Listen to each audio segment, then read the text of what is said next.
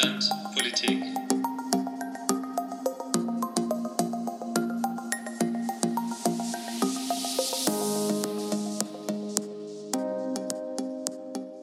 Hallo und herzlich willkommen zur fünften Folge des Podcasts Neuland Politik. Heute ist unsere zweite Themenfolge vom Themenblock Brexit und wir wollen beginnen mit einer ganz kurzen Wiederholung, was wir in der ersten Brexit-Folge besprochen hatten. Ja, für alle, die es nicht gehört haben, diese Wiederholung oder für alle, die ähm, vielleicht ein kleines Refresh brauchen. Also in der letzten Folge haben wir die Geschichte des EU-Skeptizismus in Großbritannien genauer betrachtet und haben uns die historischen Wurzeln des Brexits äh, herausgepickt. Dabei haben wir festgestellt, dass die Briten schon immer ein sogenannter awkward Partner, ein komplizierter Partner eben waren für die übrigen EU-Staaten und dass sie in ihrer Zeit als EU-Mitglied meist versucht haben, das Beste aus beiden Welten zu bekommen. Ähm, beide Welten, das heißt in dem Fall, die, die eine Welt ist die, die wirtschaftliche, äh, die wirtschaftliche Ebene eben und gleichzeitig eben probiert irgendwie Extrawürste auszuhandeln, das heißt in ihren ja, ihre eigenen Freiheiten weiterhin zu gewähren. Und ähm, da denke ich zum Beispiel an das Opt-out aus der Währungsunion. Genau, also Best of Both Worlds heißt im Prinzip das Beste aus der EU. Das sind diese wirtschaftlichen Vorteile, die du angesprochen hast. Das wollen sie mitnehmen. Aber gleichzeitig wollen sie sich immer diese Freiheiten raus, raushandeln aus anderen EU-Verpflichtungen, die eigentlich auch mit einhergehen, aber auf die sie sozusagen einfach keine Lust haben. So, das war die Einleitung zu der letzten Folge, beziehungsweise die Zusammenfassung. Aber in der heutigen Folge wollen wir ein bisschen weiterziehen und wir wollen uns äh, nicht mehr die Geschichte angucken, sondern picken uns jetzt direkt das Thema schlechthin raus, nämlich das Referendum vom 23. Juni 2016. Darüber möchten wir sprechen und äh, wollen gucken, ja, erstmal, wie es dazu gekommen, aber auch, ähm, wie sieht das eigentlich genau aus? Ja, genau. Also das Referendum, der zentrale oder das zentrale Ereignis, kann man sagen, in den letzten Jahren, das jetzt die Politik in Großbritannien bestimmt. Und wir wollen heute mit Blick auf das Referendum vor allem drei Themen anschneiden. Das wäre zuerst der Plan von Cameron, den er hatte für das Referendum. Danach wollen wir auf den Wahlkampf schauen vor dem Referendum, wie der ablief und was da so die diskutierten Themen waren und wie die politischen Fronten dort waren. Und an, als drittes dann natürlich das Referendum selber, das Ergebnis, genau, dass wir da nochmal genauer drauf eingehen. Aber von Anfang an beginnen wir erstmal mit dem Plan von David Cameron.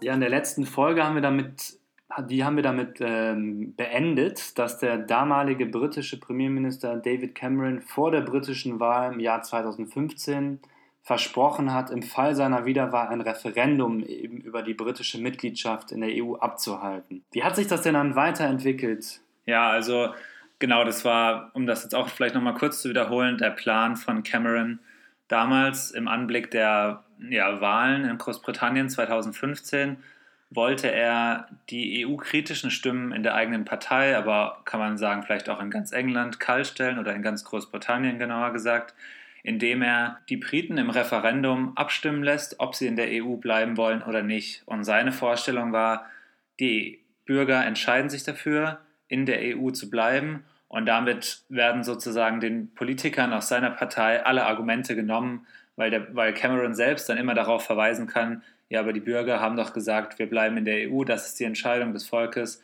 da gibt es jetzt nichts weiter zu diskutieren. Das war so, so, sozusagen sein ursprünglicher Plan. Ja, und wie wir dann auch alle wissen, ging sein Plan ja dann auch auf. Ähm, er wurde 2015 als Premierminister wiedergewählt und musste dann dieses Versprechen eines Referendums dann auch tatsächlich umsetzen. Ja, wir halten zusammen, Cameron wurde wiedergewählt und in seinem Amt bestätigt. Und äh, was folgte denn jetzt daraus? Wie machte er weiter?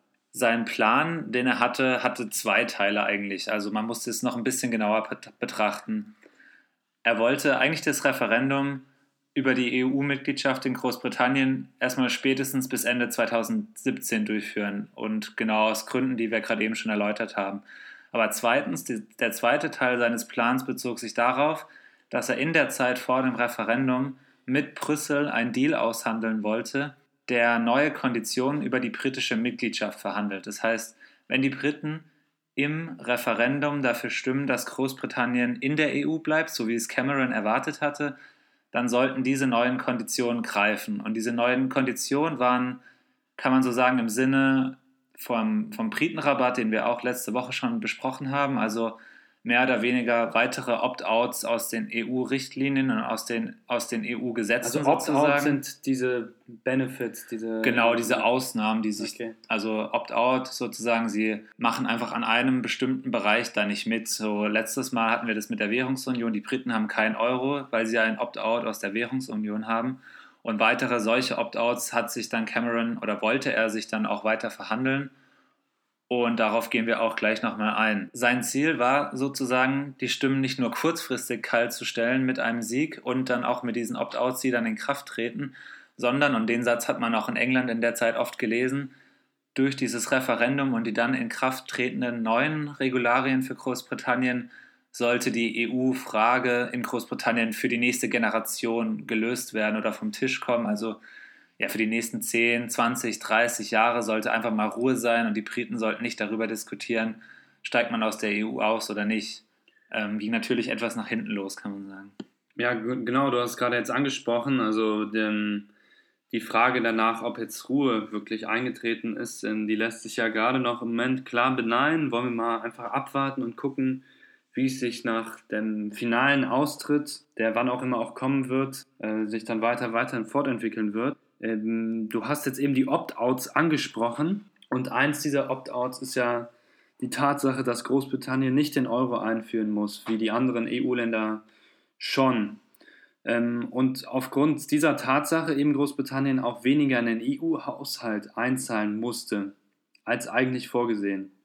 Wo wollte denn Cameron ansetzen, um die besseren Konditionen der Mitgliedschaft für Großbritannien auszuhandeln? Genau, also diese Ausnahmen, wie gesagt, hatte er ja schon oder hatte Großbritannien schon. Und sein Plan war es dann, weitere Ausnahmen auszuhandeln. Und das ging auch schon relativ kurz nach dem Zeitpunkt, an dem er das Referendum angekündigt hat, los. Beziehungsweise nach seiner Wiederwahl ging das schon relativ kurz los. Und im Februar 2016 war schließlich ein Deal mit Brüssel ausgehandelt, der ja mehr oder weniger erfolgreich war. Aber gehen wir mal auf, auf die einzelnen Punkte ein, die Cameron ausgehandelt hat. Also das erste große Überthema, was man ansprechen kann, was er ausgehandelt hat, bezieht sich auf die Souveränität.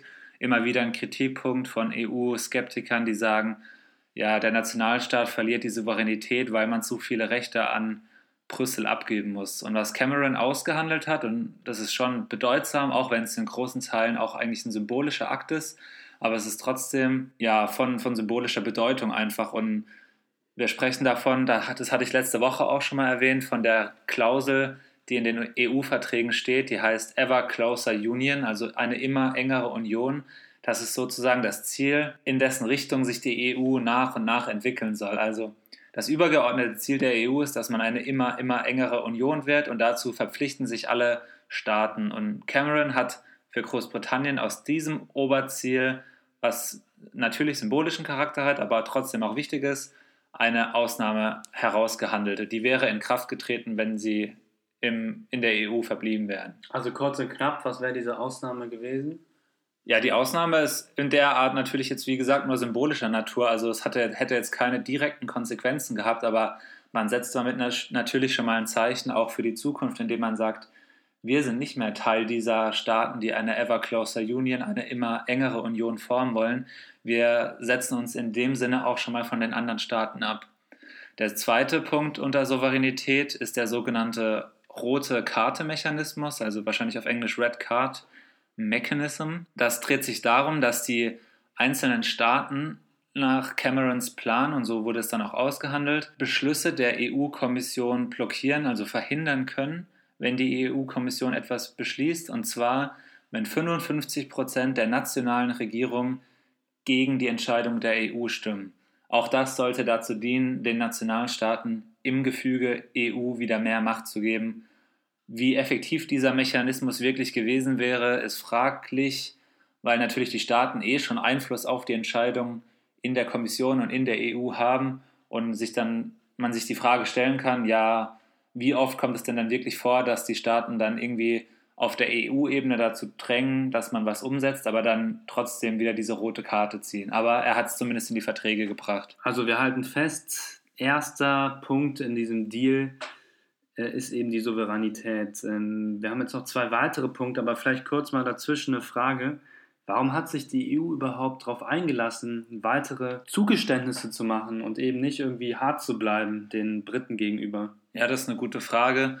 Kann man vielleicht auch auf den ersten Blick jetzt einfach nicht nachvollziehen, aber man muss auch bedenken, dass damals auch nicht sicher war, dass Cameron oder ja das Referendum gewinnt oder dass die Briten dafür stimmen, in der EU zu bleiben. Man ging zwar schon davon aus, aber man konnte sich da nicht zu 100% sicher sein und deswegen wollten die EU-Staaten dann Cameron auch nicht im Regen stehen lassen, sondern ihm da schon ein bisschen entgegenkommen und auch sagen, ja, hier, wir, wir, wir machen ein paar Kompromisse, wir kommen auf dich zu, wir geben dir was, was du zu Hause vorzeigen kannst, damit äh, du einfach eine bessere Verkaufsposition hast im Inland oder in der Innenpolitik in Großbritannien. Deshalb ist man ihm da einfach so ein bisschen entgegengekommen und hat da schon auch Abstriche gemacht. Aber kommen wir zum zweiten Punkt, den er ausgehandelt hat. Der dreht sich ganz um die Frage der Migration.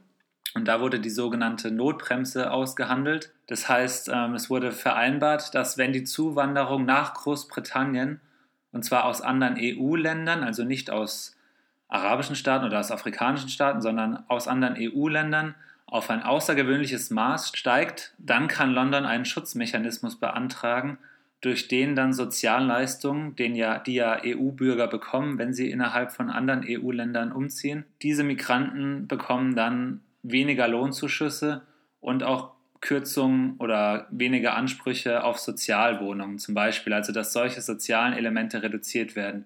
Und diese Regelung wäre erstmal für sieben Jahre in Kraft getreten und ja, ging auch nur mit großem Widerstand, kann man sagen, der osteuropäischen Länder durch, weil natürlich viele dieser Migranten, die dort beschrieben werden, aus osteuropäischen Staaten nach Großbritannien gehen.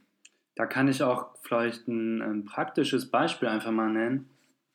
Also in Ungarn ist es zum Beispiel so, dass halt eben ganz viele junge Ungarn und Ungarinnen eben im jungen Alter das Land verlassen, um eine bessere Perspektive im, im ja, westeuropäischen Raum zu suchen. Und da ist gerade Großbritannien und insbesondere England, London ein sehr, sehr, sehr beliebtes Ziel, wo auch zum Beispiel eine große Volksgruppe an Ungarn eben lebt. Und natürlich auch allein schon die Sprache macht es vielen einfacher. Die meisten, die dann eine andere Sprache sprechen, sprechen Englisch aber ja, wir kommen zum nächsten Punkt. Das ist die Währungspolitik. Auch hier hat Cameron weitere Zusagen von der EU abgehandelt. Dabei dreht sich es aber auch vor allem ja sehr oberflächlich, kann man sagen, jetzt erstmal darum, dass Großbritannien oder allgemein Länder, die nicht den Euro haben, also Länder außerhalb der Eurozone, bei währungspolitischen Entscheidungen in Europa nicht benachteiligt werden. Das heißt, wenn die EU Entscheidungen trifft, die ja auf, auf Finanzen oder auf Währung aus sind, sollen nicht die Euro-Länder bevorzugt werden über Großbritannien oder Dänemark zum Beispiel, die den Euro nicht haben. Okay, wir halten fest diese drei Punkte Souveränität, Migration und Währungspolitik und gehen ein Stück weiter.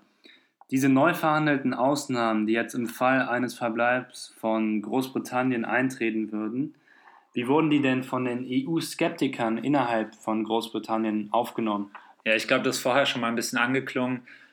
Man kann sagen, nicht besonders gut. Die, die politischen Lager, die wir schon letztes Mal beschrieben haben in Großbritannien, haben sich im Vorlauf des Referendums weiter aufgespalten. Also auf der einen Seite waren diejenigen, die den Austritt aus der EU wollten und die wollten auch nichts anderes. Also die wollten jetzt keinen Deal, auch nicht eine Ausnahme irgendwie aus der Ever Closer Union, die wollten den Brexit und nichts anderes.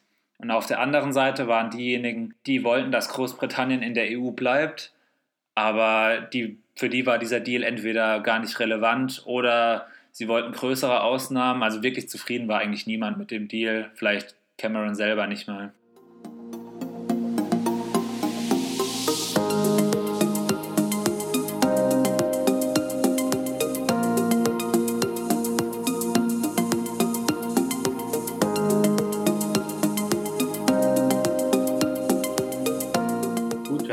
Fest, es war keiner wirklich happy mit dem Deal, ähm, sowohl innerhalb des Landes als auch jetzt vielleicht innerhalb der EU nicht unbedingt.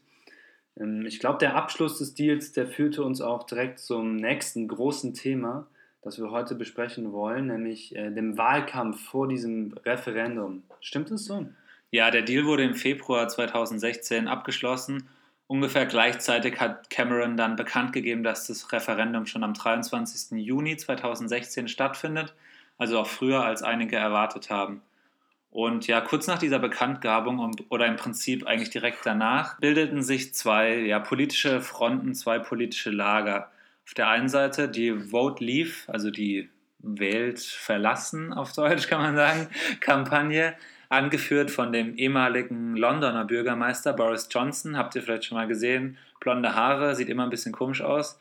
Und dem damaligen. Jetzt hier, jetzt hier bitte nicht werfen werden. ja, wenn du ihn mal siehst, dann. Äh, und dem damaligen Justizminister Michael Gove. Auf der anderen Seite hatten wir die Britain Stronger in Europe Kampagne, also die Großbritannien stärker in Europa Kampagne, die sich um David Cameron und ein paar andere Angehörige von ihm oder ja, Gefolgsleute von ihm gruppierte. Dabei fällt jetzt schon auf, Justizminister Michael Gove ist für Brexit, sein Premierminister, also wenn man so will, sein Chef, ist für Nicht-Brexit, also für Verbleib. Also auch die Regierung war gespalten und Cameron hat auch gesagt, die Minister dürfen sich das selber aussuchen, was vielleicht auch nicht der cleverste Move war. Aber ja, schreiten wir mal weiter. Ja, mit Beginn der, des richtigen Wahlkampfes gab es ja auch gar nicht mehr viel Zeit bis zum Referendum, dann im äh, Juni 2016.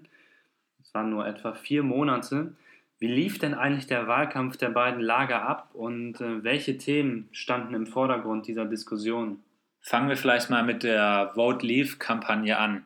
Und da vielleicht mit dem schwächsten Argument, was diese Kampagne benutzt hat, und das war die Wirtschaft. Man hat behauptet, Großbritannien würde es außerhalb der EU wirtschaftlich besser gehen, weil sie zum Beispiel eigene Freihandelsabkommen abschließen könnten, was man ja sonst als EU-Mitglied nur mit der EU zusammen machen kann. Ähm, aber dieses Argument hat einfach nicht so gezogen und ja, viel häufiger war einfach diese klassischen EU-skeptischen Argumente, die benutzt wurden, also Souveränität, Unabhängigkeit Großbritanniens, die wiederhergestellt werden sollen. Die EU hat zu viel Befugnisse. Wir müssen diese, ja, diese Souveränität und dieses, was in vielen Augen dieser Leute einen Staat ausmacht, einen Nationalstaat, wieder nach London holen. Also das waren so weitere wichtige Argumente, die eigentlich in dem Fall sogar wichtiger waren als die Wirtschaft. Gut, und in dem Vote Leave lagert hat doch sicherlich auch das Thema der Migration noch eine ja, sehr wichtige Rolle gespielt. Ja, genau, wie so oft im EU-skeptischen Diskurs. Ähm, das Narrativ der Migration, kann man sagen, wurde benutzt, um den Briten Angst zu machen. Also die Einwanderer wurden beschuldigt, den, jo den Briten die Jobs wegzunehmen. Sie würden die nationale Sicherheit gefährden, weil unter ihnen Terroristen ins Land kommen. Sie würden den das Argument, das kennt man, glaube ich, von, von weiter Ja, her. das kennt man, glaube ich, aus allen westlichen Staaten.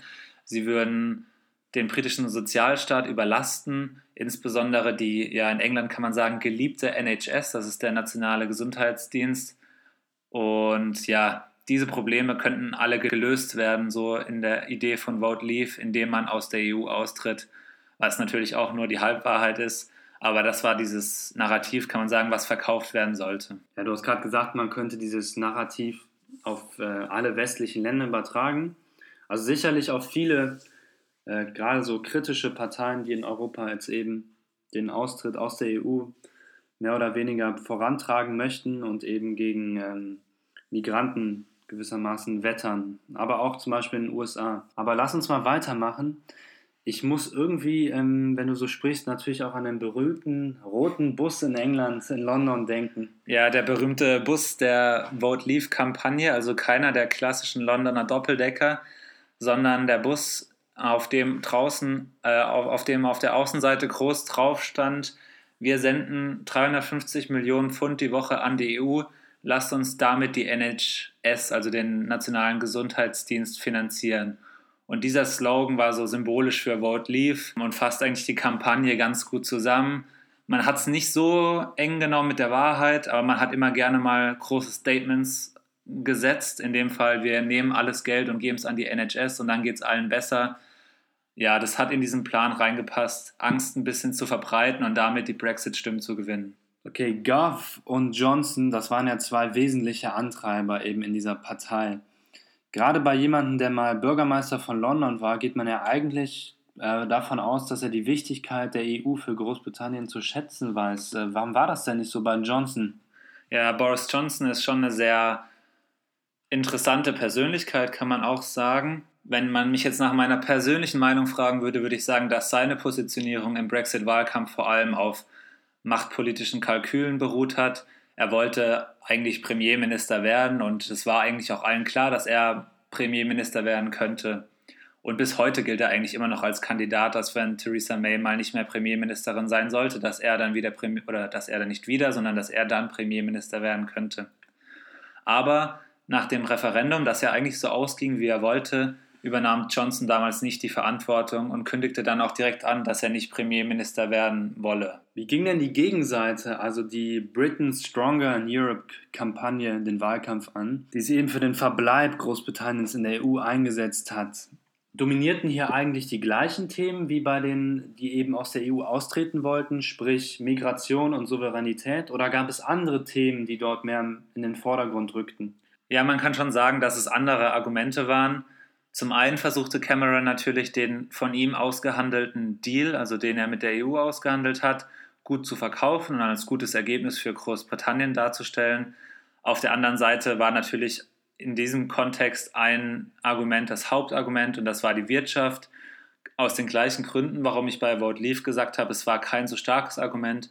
Es ist hier ein starkes Argument, weil man sagen kann, vielen wird einfach deutlich, vielen Bürgern auch, dass die EU und vor allem der Binnenmarkt gut für Großbritannien ist. Man hat einen unglaublich riesigen europäischen Markt, auf dem man handeln kann und der Wohlstand schafft und der die britische Wirtschaft ja antreibt, kann man sagen. Und dieses Narrativ dominierte hier im Stronger in Europe, in der Stronger in Europe Kampagne deutlich. Wie kann es denn sein, dass eigentlich das eine Lager damit ähm, ja, Werbung macht, beziehungsweise Wahlkampf macht, dass eben Großbritannien dadurch profitieren wird, wirtschaftlich, dass sie aus der EU austreten werden und die anderen sagen, nee, wir haben diesen riesigen Binnenmarkt und äh, uns wird es ohne diesen wirtschaftlichen Binnenmarkt niemals so gut gehen können. Also wie aus einer vielleicht ähm, ja, wirtschaftswissenschaftlicher Sicht, weißt du da, ja, wer, wer hat eigentlich recht? Oder? Also meine persönliche Meinung und auch ich denke die vieler Experten ist, dass natürlich diejenigen recht haben, die sagen, die sagen, dass die EU als Wirtschaftsmarkt unabdingbar ist für Großbritannien. Aber genau das, was du angesprochen hast, ist eins dieser skurrilen Argumente aus dem Brexit oder aus dem Brexit-Wahlkampf, die man nicht wirklich logisch nachvollziehen kann. Also es wurde natürlich damit argumentiert, Großbritannien kann sich dann selber Freihandelsabkommen aushandeln mit anderen Staaten, was als positiv verkauft werden sollte. Gleichzeitig lässt sich dieses Argument eigentlich, wenn man logisch denkt, komplett widerlegen, weil die EU ist einer der größten, wenn nicht sogar mit der größte Handelsmarkt, wenn man alle Staaten als EU sozusagen kombiniert, der Welt, der in jeglichen Verhandlungen eine viel bessere Stellung hat als Großbritannien alleine. Okay, also zusammengefasst vielleicht nochmal zu, zu den Remainern.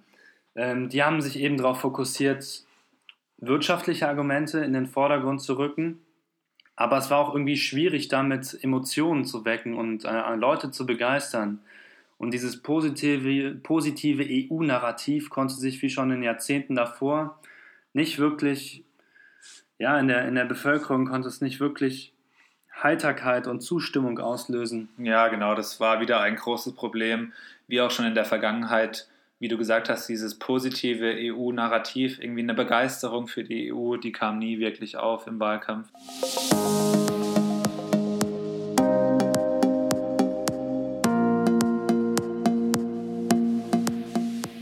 Wir haben jetzt also in den Monaten vor dem Referendum die beiden Fraktionen, Boris Johnson auf der einen Seite, der für den Brexit warb, und auf der anderen Seite David Cameron, der seinen Deal mit der EU und die Vorteile der EU-Mitgliedschaft in den Fokus stellte. Man kann sagen, dass dieser Wahlkampf ja das, das Volk, die Bevölkerung spaltete. Gerade weil eben sehr große Unterschiede zwischen Städten gab, vor allem dem Großraum London und aber auch ländlichen Regionen. Ähm, du warst am 23. Juni 2016 und die Wochen danach in England. Wie war denn eigentlich die Stimmung unter der Bevölkerung? Wie sah das aus? Ja, das führt uns eigentlich direkt zum dritten Teil der heutigen Folge, also zum Referendum selber. Und ich erinnere mich eigentlich auch noch ganz gut an den Tag. Und ich war gerade in London zu der Zeit und auch schon die Tage davor hat man eigentlich gemerkt, dass schon ja was ansteht. Also überall auf der Straße waren Leute unterwegs, die Flyer verteilt haben und solche Sticker. Ich hatte auch so einen Remain-Sticker auf meinem T-Shirt damals. Und ich denke, das Ergebnis des Referendums kam dann doch für viele Menschen gerade in London dann überraschend, weil doch dort die meisten davon ausgegangen werden, dass Remain gewinnt und dass man in der EU bleibt. Ja, es war eine sehr knappe Entscheidung und wenn ich mich richtig erinnere, war es auch so, dass in den Umfragen kurz vor der Entscheidung dieses äh, Remain-Lager eigentlich auch immer noch die Nase ganz knapp äh, vorne hatte. Ja, das kann man wirklich sagen. Also es war ein Kopf-an-Kopf-Rennen.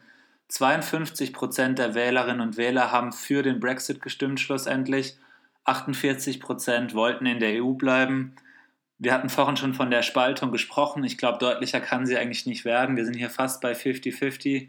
Und was ich und auch viele andere Menschen sich bis heute immer noch fragen, ist, wie kann man, finde ich, mit so einem knappen Referendum und mit so einem knappen Ergebnis so eine gravierende Entscheidung treffen, zu sagen, wir treten aus der EU aus.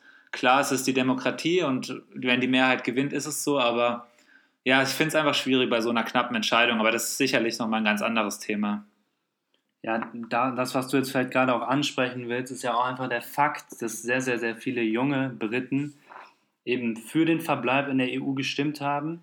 Und gerade jetzt, äh, wenn man das ein bisschen generalisieren will, ältere Menschen in der Mehrheit eben für den Austritt gestimmt haben und es deshalb vielleicht auch irgendwie so, ja, so eine Generationenfrage ist. Ähm, konntest du eigentlich während deines Aufenthalts mal mit den Briten vor Ort sprechen? Und wenn ja, was haben die gesagt? Waren die auch so gespalten wie das Ergebnis? Ja, ich habe schon mit einigen damals gesprochen und die meisten waren eigentlich nach dem Ergebnis dann relativ ratlos. Also das kann man schon so deutlich sagen. Und diese Ratlosigkeit setzt sich eigentlich bis heute fort und ist auch eines der Probleme, das man heute noch hat. Damals, es gab einfach keinen Plan, wie der Brexit aussehen soll. Also wer für Remain gestimmt hat, der wusste, Großbritannien bleibt EU-Mitglied und der Deal, den Cameron ausgehandelt hat, der tritt in Kraft. Aber wer für Leave gestimmt hat, also für den Brexit, der wusste eigentlich nur, Großbritannien tritt aus der EU aus, aber man wusste nicht, was passiert danach. Also in welcher Beziehung ist Großbritannien nach dem Brexit mit den anderen EU-Staaten? Wie verhält man sich wirtschaftlich zu denen? Kann man noch nach Europa reisen auf den Kontinent? Ist das alles noch so möglich wie davor? Ändert sich alles? Keiner wusste das so wirklich. Und diese Ratlosigkeit hat man damals schon ein bisschen gespürt. Wie geht es jetzt weiter mit uns? Aber andererseits war ich auch sehr überrascht, dass dann doch einige Menschen oder viele Menschen ja gelassen waren. Also man war geschockt und ich war auch geschockt, aber die, viele haben sich dann auch gedacht, so ja, nach, sagen wir mal, britisches Motto abwarten und Tee trinken. Es wird schon irgendwie werden. Wir schauen einfach mal.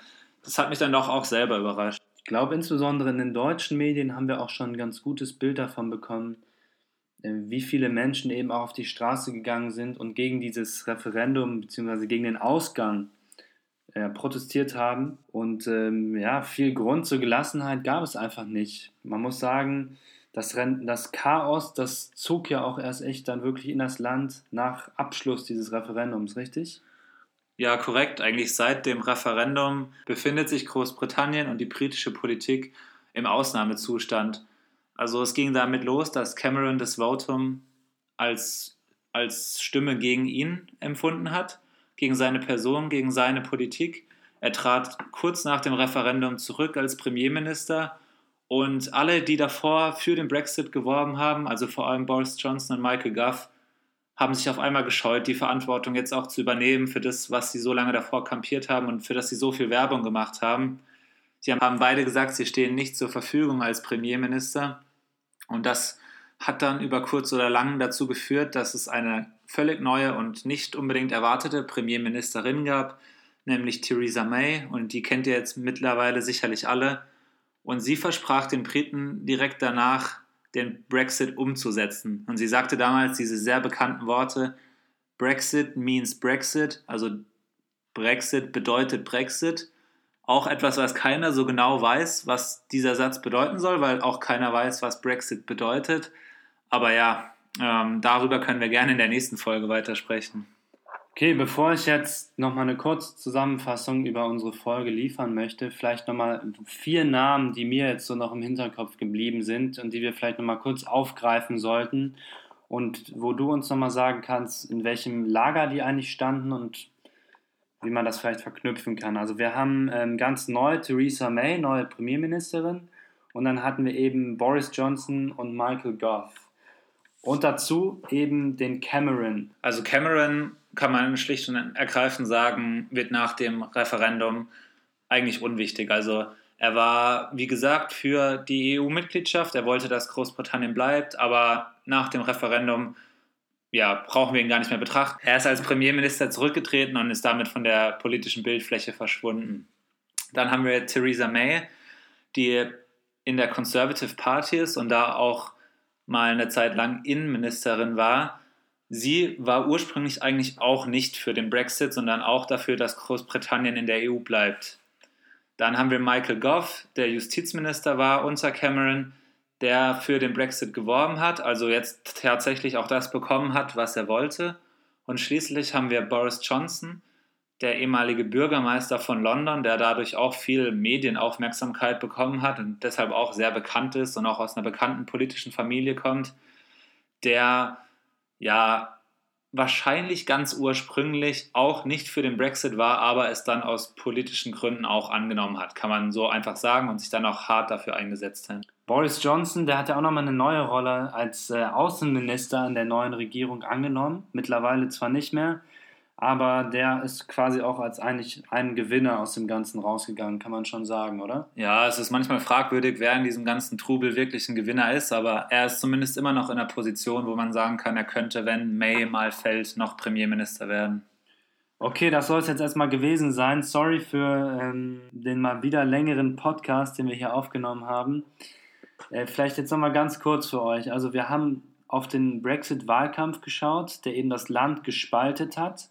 Wir haben auf der einen Seite einen Teil der Bevölkerung, der sich vor allem in den größten Städten auffällt und dort wohnt und der sich für den Verbleib Großbritanniens in der EU stark gemacht hat. Wobei in diesem Fall die von David Cameron ausgehandelten Ausnahmen in, in, in Kraft getreten wären. Das passierte nie, denn die andere Hälfte, die diesen Brexit stärker wollte, die hat sich durchgesetzt ohne dass jemand so genau wusste, was jetzt eigentlich passiert. Bis heute ist das der Fall. Also wir werden in der nächsten Folge darüber reden. Ja, ähm, gibt es einen harten Brexit? Gibt es keinen? Wie sieht das eine? Wie, wie sieht es danach was genau ist, aus? Was ist ja. ein harter Brexit? Was ist ein weicher Brexit? Kann man das überhaupt so sagen? Dazu mehr in der nächsten Folge. Genau. Und da wollen wir uns aber auch noch andere Pläne angucken, und zwar die Pläne, die seitdem für den Austritt verhandelt wurden. Und wir wollen gucken, wie realistisch die eigentlich sind und wie der Stand der Verhandlungen mittlerweile ist. Ähm, bis dahin wünschen wir euch mal wieder alles Gute, macht es gut. Ja, wenn ihr explizit. Und ich hoffe, ihr konntet was mitnehmen. Wenn ihr explizite Fragen dazu habt, also zu den aktuellen Verhandlungen, also zum Beispiel, was ist der Irish Backstop oder sowas, da werden wir sicherlich auch drauf eingehen, aber dann könnt ihr die uns auch gerne schreiben, entweder per E-Mail oder auf Twitter oder ihr telefoniert mit uns oder sprecht uns einfach so an. Bis dann. Ciao, ciao.